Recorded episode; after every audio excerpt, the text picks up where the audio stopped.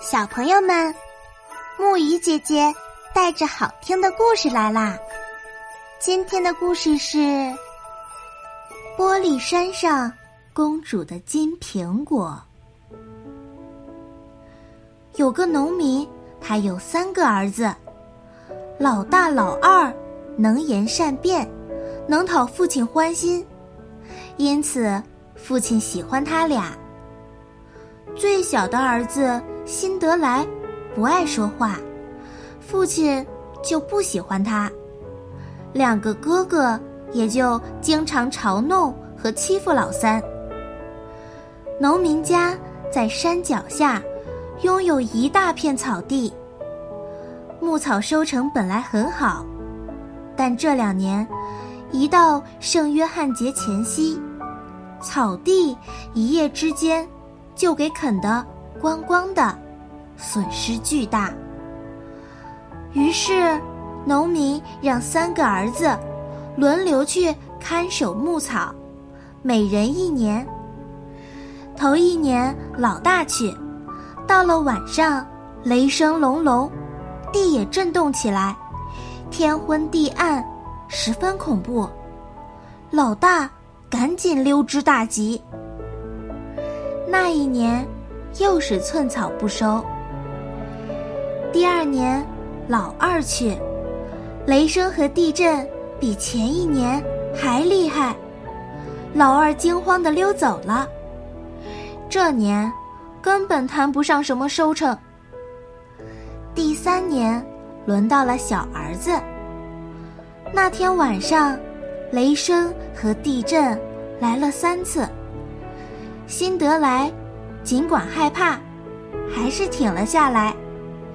天空中回响起一个温和的声音：“你很勇敢，经受住了考验，给你最好的奖赏。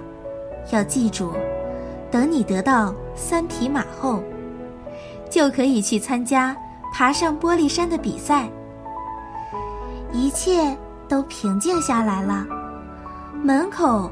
出现了一匹膘肥体壮的高头大马，铜制的马鞍、马缰，背上还有一副骑士的盔甲，闪闪发光。小伙子把它藏在一个唯有自己知道的地方。回家以后，两个哥哥取笑他，他只说什么也没有看见。什么也没有听见。不过，两个哥哥赶到那儿一看，牧草青翠一片。下一年圣约翰节前夕，还是辛德莱去看守牧草。他又挺住了三次更厉害的雷声和地震，得到了一匹更加高大、更加膘肥的马。还有银质的马鞍、马缰和骑士盔甲。再下一年，依旧是辛德莱去看守牧草，他又挺住了三次吓人的雷声和地震，得到了一匹更棒的马，而且马鞍、马缰和背上的盔甲都是金子做的。他把马也留在。藏前两匹马的地方，有一个国王，要把女儿嫁给能策马登上玻璃山的人。那座玻璃山很高很高，滑的像冰一样。公主坐在山顶上，裙子里放着三个金苹果。谁要是能骑马登上玻璃山顶？拿到三只金苹果，就能和他结婚。公主很美，见过她的人都会不由自主的爱上她。到了指定的日子，远远近近的王子和骑士都来了。辛德来的两个哥哥也去看热闹。他们不肯带辛德来去，嫌他整天躺在灰堆里。又脏又黑。所有的王子和骑士都在策马登山，可是没有一个人能登上五六步。最后，所有的马都累垮了，骑马的人也都累得大汗淋漓。正在这时，出现了一位骑士，铜盔铜甲铜马缰，铜马鞍闪闪发光。他径直朝玻璃山上骑去。谁知他登上三分之一的路程，却又拨转马头下山。公主挺为这位英俊的骑士可惜，就将一只金苹果丢给他。第二天，王子们和骑士们把马蹄铁磨得毛毛的，可以防滑。